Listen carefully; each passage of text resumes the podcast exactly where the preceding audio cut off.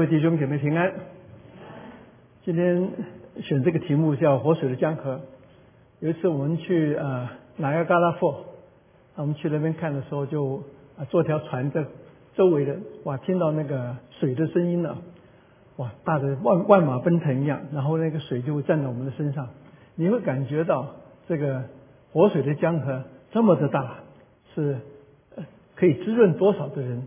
那也可以想到。有许多的水是浪费掉了，不知道跑去哪里了。那其实明天是一个很重要的节日，各位知道什么节日吗？因为我题目已经看到祝棚节。祝棚节是犹太人啊一年有三个重要的节日之中的一个节日啊。那呃从明天一直到十七号，这个是祝棚节啊。这个祝棚节呢，其实因为旧约圣经里面有三个节日，他们必须都要去到呃这个圣殿那边去朝拜神，啊献上礼物，献上祭。好，我们看到第一个节日是要除孝节，其实除孝节跟逾越节只隔一天啊，逾越节第二天就是除孝节。那这一天我们也知道逾越节的羔羊被杀，那就是主耶稣他呃在上十字架啊。那我们再看第二个，就是七祭节。七祭节就是初守节，也就是五行节。啊，我们最近查这个路加呃这个路德记里面，就是特别在路在五行节的时候就读啊这个路德记。那最后一个节日就叫祝逢节，这个节日也叫收藏节。这个节日呢是在七月的十五号开始，一直到二十一号。那这个节日呢，其实是一个啊一年他们在这个犹太历里面。啊，前面半年啊，一到一月到七月，最后一个节日，那这个节日呢很重要啊。为什么呢？因为我们可以看到这个整个犹太历的时候啊，我们看到一月从逾越节一直到这个祝棚节，右边这一块，这个有点浅红色的啊，浅红色那边就是所有的节日在那边。那从了这个之后啊，祝棚节之后呢，其实这节日除了那个修殿节、普尔节这些都不是他们主主要庆祝的，那是。在律法时代没有呃呃规定三个节日要到那边去。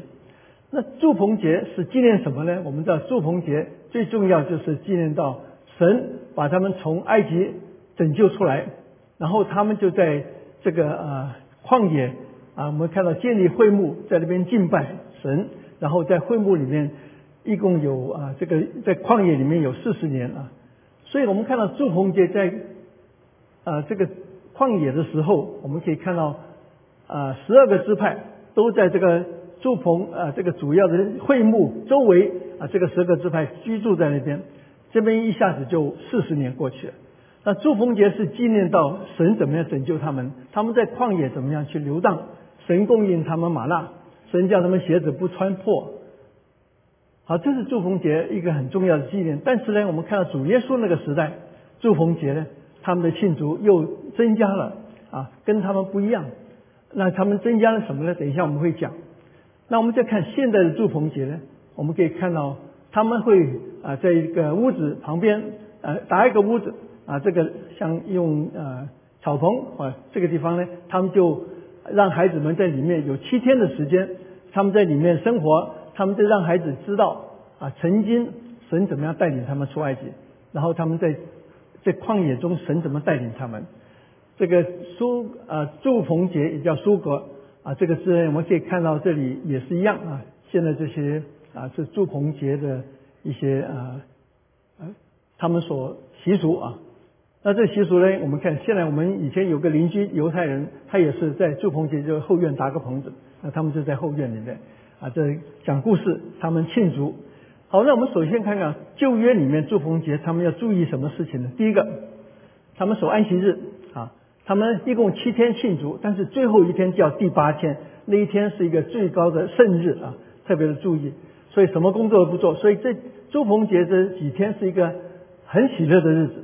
第二个，他们献祭，那祝棚节的献祭比其他的节日献祭更多啊，我们可以看到这边的献祭，等一下我。看一下，就是呃，大家可以看哈啊，我们看到这里啊，它献一个很重要是公牛犊，献了七十只，最后一天呢叫一只，所以一共七十一只啊。公绵羊十五只，那还有那个公山羊，高是十呃十一百零十，所以我们可以看到他们一共呢献祭是最多的日，所以为什么呢？因为他们一共有一百九十九只，包括他们的赎罪祭感恩，因为这是他们这一年中最大的感恩节，这个是也是收藏节啊，他们收藏所丰收的事情，包括他们的葡萄、他们的酒啊，包括他们五谷这些，他们收藏了，所以这个节日是喜乐的节日。那我们再看到他们有欢乐啊，这时候呢，孤儿寡妇他们呢也在中间庆祝，在这个时候是一个喜乐的日子。那我们看到在立位记里面，祝逢节一个很重要，他们就要读传道书。那我们知道传道书就讲到我们一生若是没有神以为中心的话，我们一生所过的不过是虚空的虚空，虚空的虚空，凡事都是虚空。那我们可以看到他们在旷野四十年，其实他们不能进迦南，所以他们过的日也就是虚空的虚空，虚空的虚空，凡事都是虚空。只有有信心的人才可以进去迦南地，所以因此他们读这个传道书是很有意为呃意思的。好，然后他们又读律法书啊，啊诵读律法，所以我们可以看到他们就应该把律法书教导下一代。但是后来呢，他们就只读生命记最后一章，那就包括讲到那个呃摩西最后呃将要死的时候，看神带着他尼泊山去看这个迦南地。另外呢，《创世纪》第一章，从《创世纪》一直到《生命记》，就是一头一尾这样读。好了，我们再看，啊，但是呢，我们就看到耶稣的时代又一个不同的一个庆祝了。这个庆祝叫祈雨。这个祈雨是什么呢？这是在律法书没有的。当他们到第七天的时候呢，那个祭司呢一早会在去往西罗亚池子。那我们就往西罗亚池子呢，他们拿了一个金瓶子，那去西罗亚池子呢去拿水，拿了水之后呢，他就带着回圣殿里面，就把那个浇灌在那个祭坛旁边。我们可以看这个题目，这个图呢，你可以看到这个西罗亚池在左下面那个图，那右上右边那个图呢，就讲到他们拿了一个金瓶子，就倒在祭场那边。那什么意义呢？这个意义是说他们祈雨，希望。啊，这个秋雨还有春雨，因为呢，他们过了祝逢节之后，他们就开始撒种了，要准备明年的谷啊，这个农作物，所以希望啊秋雨带来给他们有有那个好的农作物的收产，还有春雨春天的雨，所以这个对他们来讲呢是一个很重要，所以倒倒水在那个祭坛上面，好像从天上来的雨水啊降降下来。好，那我们再看这里啊。他们怎么走呢？就这个祭这个圣殿啊，我们可以看到圣殿在这里呢，有一个叫做啊这个祭坛在里面。那祭坛在这里边，这边有个门叫做水门，就是 water gate 啊。他们透过这个 water gate，然后他们怎么走呢？一直到希洛亚池。那你可以看到这里是一个圣殿，他从 water gate 出来之后，一直到这边希洛亚池在这里，所以这段路程是相当长的。那他们那边干什么呢？他们就是啊把水。希罗亚的水，我们知道希罗亚的水是从基洪泉里面流下来。我们西基基王西西基加王在那边做了一个水道啊，这个水道是把城外的水引到这个希罗亚池。那主耶稣也在希罗亚池那边呢，去医治一个瞎眼的。所以希罗亚这个字就是一个拆船奉拆船的意思。好，他们在拿着这个水一直再回到圣殿里面去啊，然后我们就就交在那个圣殿里面去了。好，所以这一个是一个啊，他们最后第八日最大的日子，庆祝加大庆祝的日子。所以这个日子庆祝呢，我们可以看到这个祭司呢就会讲到说有个啊大大的宣告一件事，说耶和华求你拯救啊，耶和华求你使我们亨通。这是在诗篇一百一十八篇第二十八节了。好，这里所讲的一个是主耶稣一直没有吭声，也没有讲话。一直等到这个整个祝棚节结束了，他给祝棚节下了一个新的结论。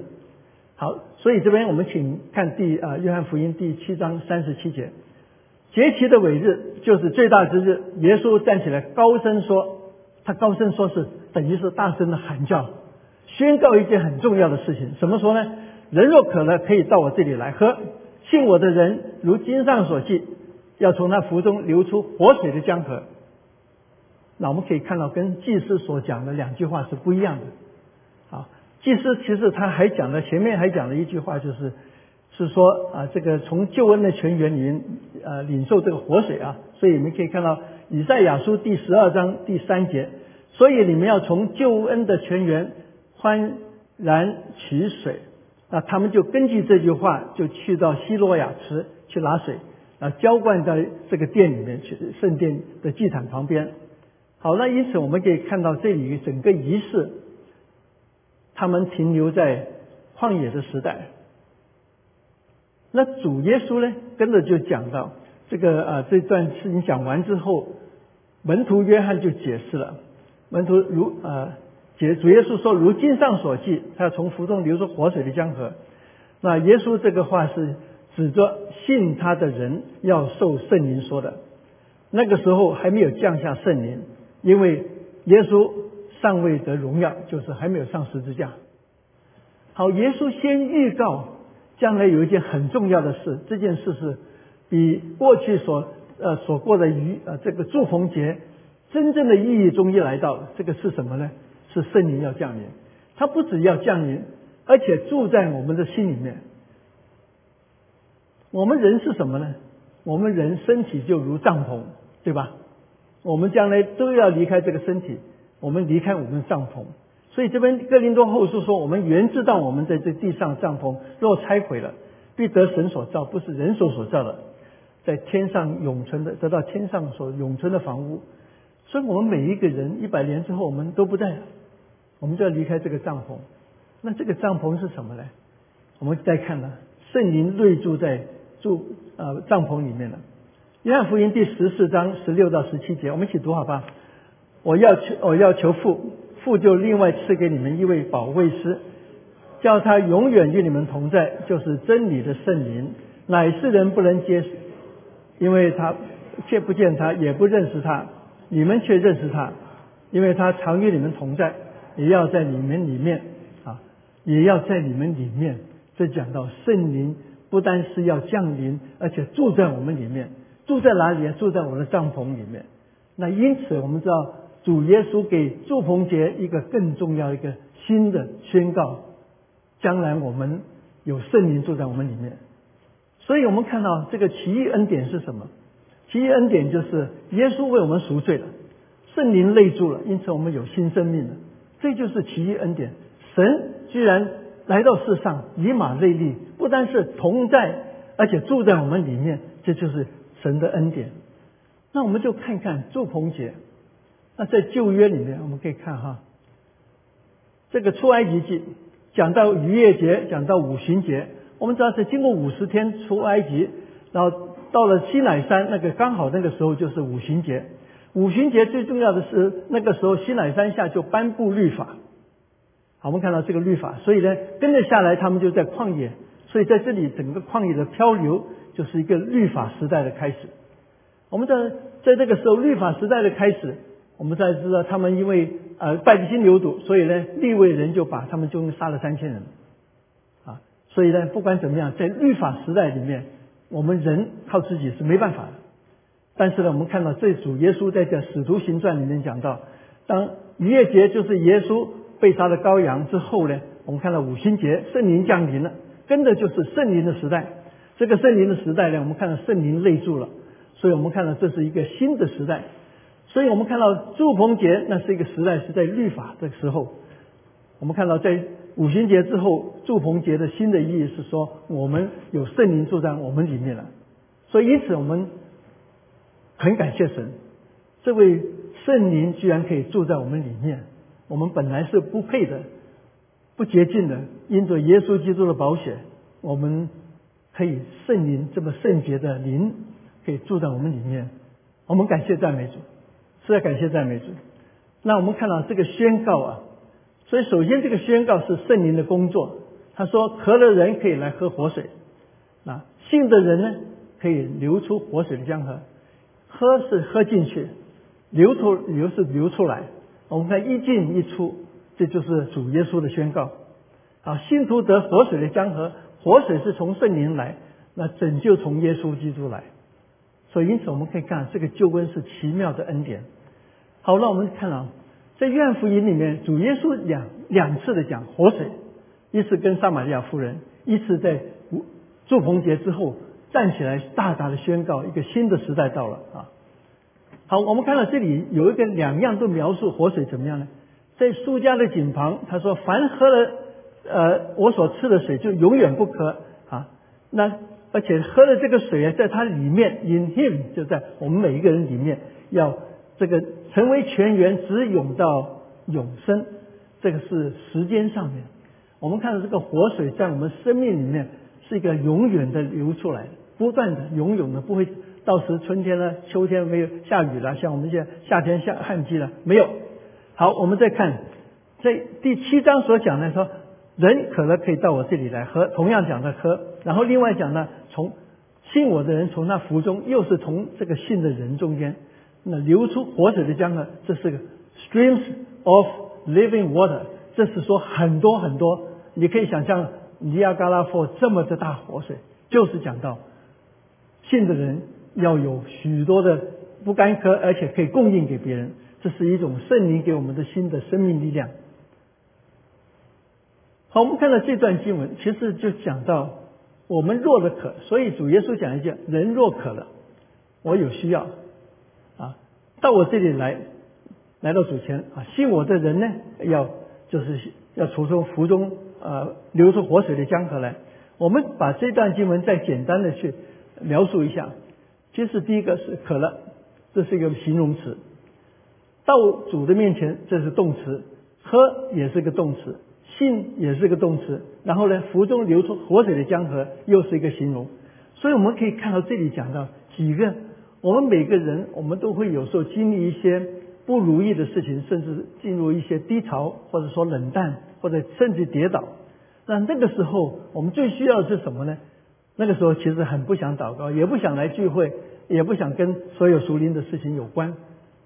但是呢，这个时候主耶稣说：“你第一件事情要来到他面前，因为你渴干渴了。来到他面前干什么？要喝，喝什么呢？我们可以看到，要喝也是一种信心的领受。啊，我们以前可能打球打得很累了啊，这个全身大汗，忽然间有人给你一个冰等的可口可乐或者。啊，什么东西啊，Pepsi 之类的，啊，你喝了一口，我电那个电视广告喝了一口，叹口气，啊，真爽啊！这个就是你要喝进去，所以呢，你来到他面前，你不领受也没有办法。一个是到他面前，第二个是要喝他给你的水。那另外再进到好进一步是什么？信他。那信他之后呢，就会流出活水的江河。好，我们再看啊。人若渴了，if anyone is thirsty，那首先我们看看我们的灵命，我们最近怎么样？我们是不是有很好的灵修？我就不干不渴。各位自己觉得我们最近怎么样？都还不错，是吧？感谢赞美主哈，所以没有反应啊，不吃不喝没有胃口，是我们生病了，还有因为太忙碌了。我们灵命倒是冷淡了，我们会退步啊，不进则退。但我们最后例行公事，我们其实就乏味。但我们有时候会啊，读经是为了进度，读经呢啊是为了啊谋补自己、策立自己，当然很好。但是读经是灵修，是一种享受啊。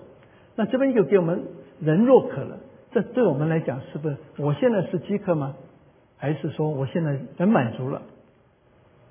这里说到我这里来哈，这边主耶稣讲的一句话说：你们不用去希罗亚吃了，你可以来到我这里来。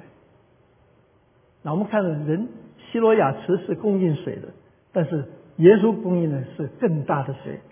然后呢，其实我们有时候干渴的时候，我们就找一些其他的方法去止渴。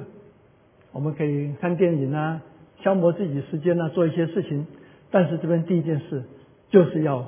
来到主面前，喝这个字就讲到领受这个活水，领受圣灵，领受神给我们的恩典，他的话语，那要用信心来领受。我常觉得，当我谦卑跪在主的面前的时候，就是我脱离灵命低潮的时候。各位有没有这种经历？跪下来，整个人都不一样。跪下来的时候，忽然间发现我很小了，主很大。这就是我们来到他的面前。首先我自己并不重要，重要的是主，所以我要求他，他能帮助我。这边讲到信我的人，如经上所记，要从他腹中流出活水的江河。那经上是用哪一句话呢？我们看诗篇七十八篇，我们一起读，可不可以看得见？看得见，我们一起读！它使水从磐石涌出，叫水如江河下流啊！这边这就讲到啊，在旷野的时候有两次磐石出水啊。第一次呢，我们叫出埃及记，大家说没有水喝。啊，神就叫你去那个磐石那边击打两次，水就出来了。第二次在民数记，他们也说没有水喝。那这次呢，神告诉摩西说，你去吩咐这个磐石，叫水流出来。那摩西跟亚伦想到上一次是击打，这次大概也是击打。所以有时候我们服侍神，听神的话，若是听不清楚，会得罪神的，做错事的。那他们自以为是，就居然击打两次。那最后神怎么说？他说：“因为你们不信我，不在以色列面前尊我的为荣，所以呢，逼不得临这会进到这所应许的地方。所以我们可以看到，亚伦没办法进去迦南地，摩西只能够看，不能进去。好，这边给我们看到一件事情：我们要听神的话。”这里看到信我的人，那我们看到摩西开始都是第一次是相信，第二次没有相信，所以呢，他其实很可惜啊。活水的江河是什么呢？其实是很多条河流出来、涌出来。你可以想象，来尼亚加拉霍这个里面有很多的分支流出来，这种的感受啊。我们再看到这边讲到信我的人，这个 whoever。believes in me，这里讲的什么呢？他说，第一个是无论什么人，不管你是啊我们中国人、印度人、非洲人各种人。第二个呢，believe 是一个现代式，你继续的相信，我现在相信，而且呢，唯独相信。所以我们跟主的关系不是我一次相信我就永远得着了。圣经常常讲，你要继续依靠他。就像约翰福音第十五章说，葡萄树的枝子跟真葡萄树要连在一起，是继续的生命的关系，而不是一次过的相信。我们在读这个以佛所书一章十三节，我们一起读吧。你们既听见真理的道，就是那叫你们得救的福音，也信了基督。既然信他，就必领受所应许的圣灵为印记。这边就讲到，我们信耶稣。就领受圣灵了，怎么样呢？靠信，信是很重要。信什么呢？信耶稣是神的儿子，信耶稣来除去我的罪，他是我的替罪羊。信耶稣是我的主宰，他会引导我生命的道路。这里在讲到从他腹中，这个腹中呢，我们只是想到我们喝水喝到肚子里面。这里说这个从肚子里面出来，从他 belly 或者说 inside within me。那这里讲讲的从不单是讲肉体上，也从我们心灵上，我的生命中间流出来。我们信主的人有个生命的流露啊，这里所以看到是说，我们一个人干渴来到主的面前，从干渴我们可以到满足，从满足我们可以到满意，从满意可以流出活水的江河。这个转折点在哪里？就来到他面前喝，信他，我们就得到这个福气。这是主的应许。我们要这个主的应许呢，我们要领受，所以我们要抓用信心领受神给我们的恩典的 promise。啊，这个说，我们看我们得到是什么？一种丰盛生命的流露，就像活水的江河，可以为主做见证。当我们圣灵充满我们，我们可以传主的道。这里讲到一个流出来，是从生命的流露，活水是什么呢？是新天的水，我们池子里的水不是就活水，井子井里面水是什么呢？井水是活水还是死水？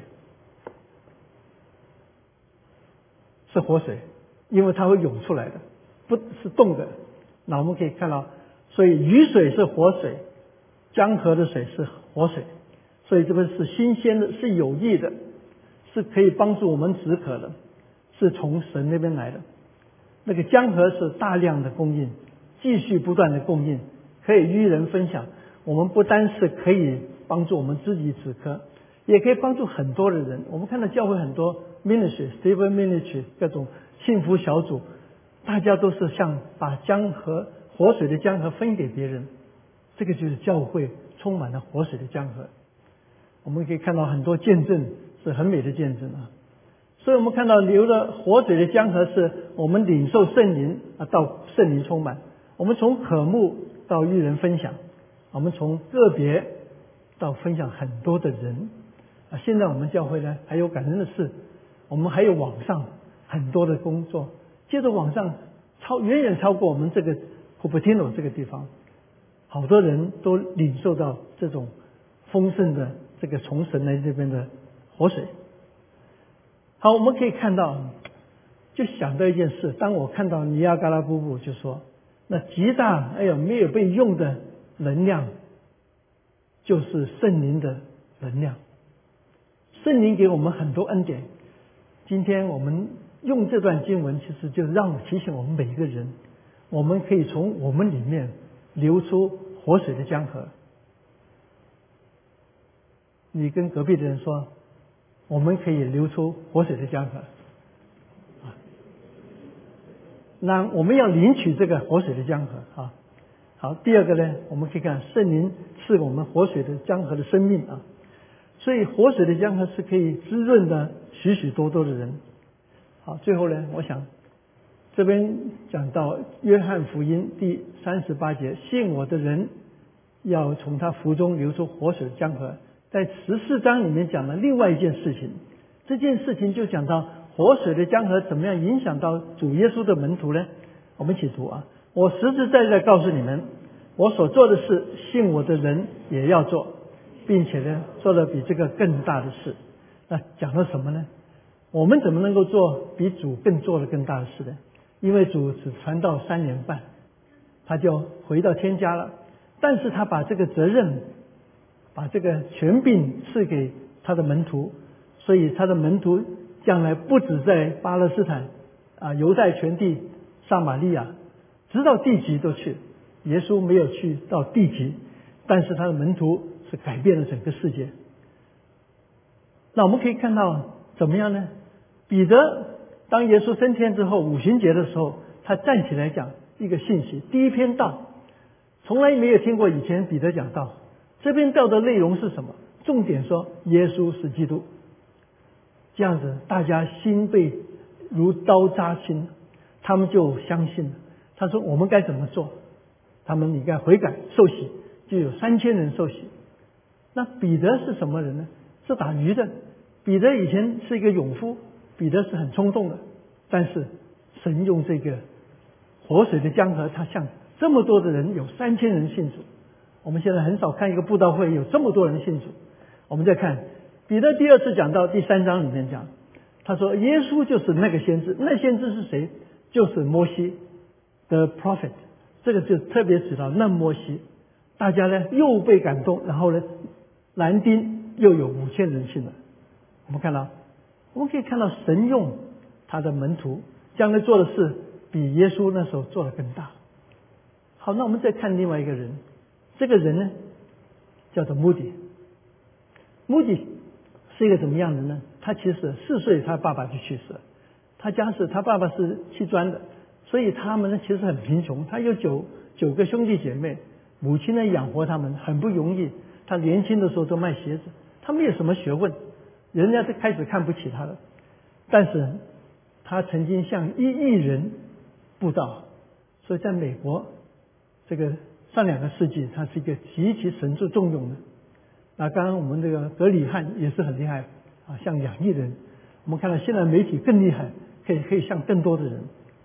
我们看到这边对他的评价，人家怎么说？他说：全世界都在看目的，一个平凡的人交到神手里面，被圣灵充满，完全绝对的顺服神，结果被神的爱烧燃，烧得透亮，那个遍照了大西洋的两岸，那就是美国、英国这些地方。所以我们看到穆迪是一个极其顺服的人，他跟他一个同就是一个另外一个人一个同伴说，他说神若是叫我从窗口跳出去，我就跳出去，因为他是完全顺服。只有这样顺服的人，神用他。那我们看到穆迪跟那么多人传福音，他对中国其实很有负担，可惜他没有去，但是他的福音却影响到剑桥七杰。那这 Cambridge Seven 哈，这几个年轻人因着目的的关系，他们放弃一切，毕业之后从从英国来到中国，所以我们可以看到他目的最宣教的工作是极其有负担的。那我们看到目的这个人，就是有一个像得到圣灵给他的如活水的江河一样。我们看到这个目的哈，他自己怎么说自己的？这么一个被重用的人，你们想想，目的这个人有些是什么特色？他自己说啊，要对这个世界传福音，我深信必须有一个中等才干的人来完成。为什么呢？他说，毕竟这个世界上拥有大才干的人是少数了。弟兄姐妹们，你是大才干还是中等才干还是小才干？我们可以。对隔壁的人说：“我是中等才干，但是神用我这个中等才干。神用我这个中等才干，毕竟世界上大才干的人不多，神要用很多普通的人。彼得就是一个普通的人，目的也是个普通的人，他也不经过什么神学训练，他就是爱主、读圣经。那所以当他去世的时候。”有个特维，他的好朋友也是个很有名的这个布道家，他总说神为什么用这么普通的人呢？啊，第一个，我们一起读啊，目的是一个完全降服神的人；第二个呢，目的是一个会祷告的人；第三个，目的是一个没高深实用圣经学生；第四个，目的非常谦卑；第五个，目的不贪爱钱财；第六个，目的呢？热爱丧失灵魂。第七个，目的得着上面的能力，圣灵的能力。我们知道，目的曾经布道，他觉得枯干了。有两个姐妹，整天坐在前面听他讲道。他讲道，他就低着头，他就心中很烦了，是不是？他干什么？不听我讲道，就不低着头。原来这两个人说，就为他祷告，说希望圣灵充满他。他后来就跟他交通之后。果然，后来目的得到圣灵的充满，所以因此他就神大大的用他啊，他曾曾曾经在各种地方布道所都是几个月连续在那边布道，所以今天我要跟各位分享，其实就讲了祝逢节一个新的意义，就是圣灵来到这个划时代，这个划时代能够影响到所有每一个信徒在旧约里面的，不管怎么样的庆祝，都不如最后我们可以看到。圣灵来到，降下，使到我们得到活水的江河。好，因此呢，我们知道祝逢节的时候，他们都读一卷书，叫做《传道书》。传道书最重要的一个结论就是说，你们要谨守他的诫命，因为每个人都向神交账。那否则呢，凡事都是虚空，对吧？我们世界上好有成就的人啊。我们看到这个很有名的人都离开世界上了，其实就是虚空，没有神。但是约翰福音不讲，讲到另外一个比积极面了。这个积极面，领受主的活水，相信他，就要流出活水的江河，供应很多人，影响许多的生命，将来在天国里面，神纪念他。这个是一个祝逢节，全然不同的一个结果。所以再不需要读传道书了，乃是看到读。约翰福音第七章三十九、三十八节。那我们既然有活水了，我们是不是要跟人家分享呢？我爱传福音吗？各位，我们今年有向过人传福音的有没有？请举手。很好，感谢主啊。好，没有传过福音的没关系，还有下半年很多机会啊。那我们可传福音，为什么要传福音呢？是我热爱灵魂，另外我爱主，主给我的命令我遵守了。灵魂看到说我得救了之后，很多人没得救，所以我愿意。我们看到为什么我们会怕传福音呢？其实第一个，我很怕被人家问到，我很怕人家对不起。我也曾经在同学会里面送油纸巾给他，我送给他，我说送这本书给你，他说我不要，我同学反点了，没有关系，因为我不信主的时候也是这样对别人，所以我若是爱他灵魂，我会继续的帮助他。那另外呢，我们可以看到。得救的事情，我们可能讲到一个人，有人信主是最开心的事情。最近我听一个视频，这个视频说，你的身体要好的话，你要心脏里面发出一种喜乐的事情。那这种喜乐事情可以把许多的癌细胞或者疾病都可以除去。那我发现原来传福音是一个很好让身体健壮的一个事情，因为每次传完福音的时候，那种喜乐。是比你加薪水，比你升高级，比你吃一顿好餐更好。所以呢，我觉得我传福音是神给我们幸福小组，是给我们大家都有健康的身体，是灵命健康的身体。好，那我们可以看到，最后我今天要讲的一个结论，其实就是一个回应啊。我渴不渴望我真正经历到充满圣灵的充满，如同活水的江河呢？愿意吗？啊，愿意吗？我们向神祷告，求神让我真是能够传福音的时候。我记得我们第一次去宣教传福音，那就发现那个时候害怕的不得了，又怕讲漏，又怕讲错。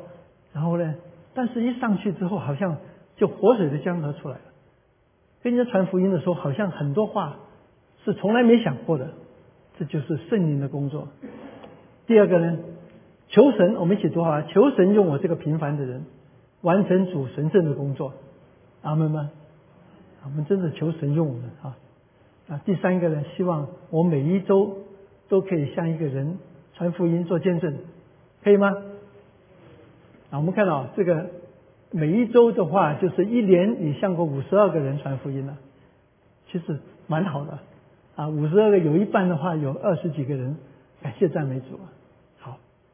所以我们一起祷告，好吧？嗯，我们一起祷告，求神啊用我们啊，让我们在神的面前，我们默默的思想，主耶稣给我们这宝贵的应许，我不但是不可，而且呢，从我里面生命里面流出活水的江河，来跟别人分享。见证主的荣耀，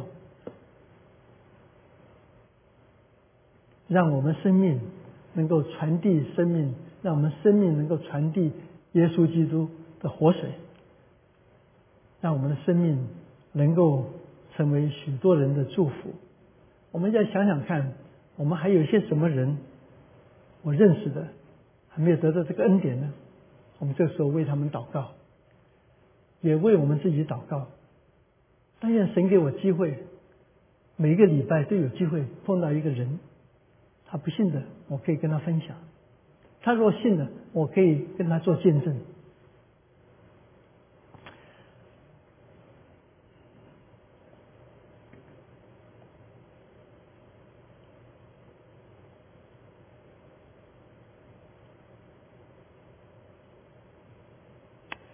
亲爱的天父，我们实在是感恩。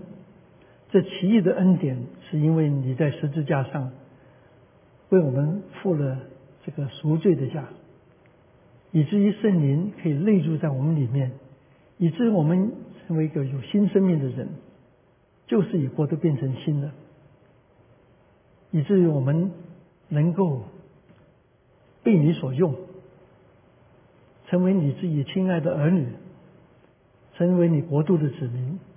我们有这样的位分，我们今天特别在这个祝棚节的前夕，我们想到当年祝棚节只是纪念他们被拯救在旷野中间，神供应他们，在飘荡四十年，但是他们没有信。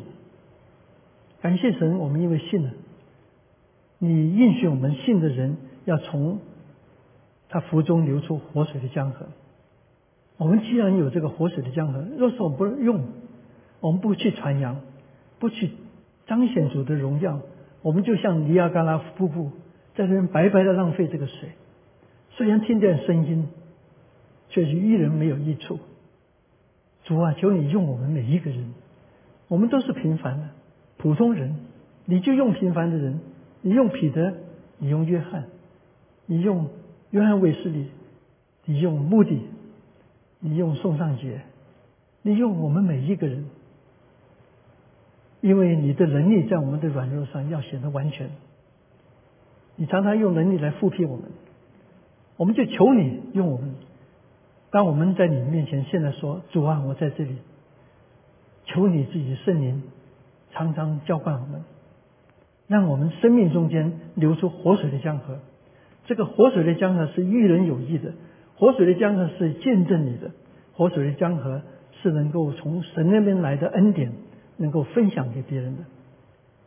让我们不只做一个平凡的基督徒，主日的基督徒，乃是你要用我。不管我信主多久，求主用我们，因为我们的生命只有在被你用的时候才有价值。求神，你现在的圣灵就对我们说，要用我们。我们也对你说，我在这里，请你用我们做成的工作是完全在你的手中，无论是大小，只要我们忠心，因为我们已经有活水的江河在我们里面可以分享给别人。让我们不断的追求你自己圣洁，追求你自己的话语，追求你的旨意，做成你自己的工作，做一个忠心良善的管家。我们这样的祈求、感谢、祷告。奉主耶稣基督的名，阿门。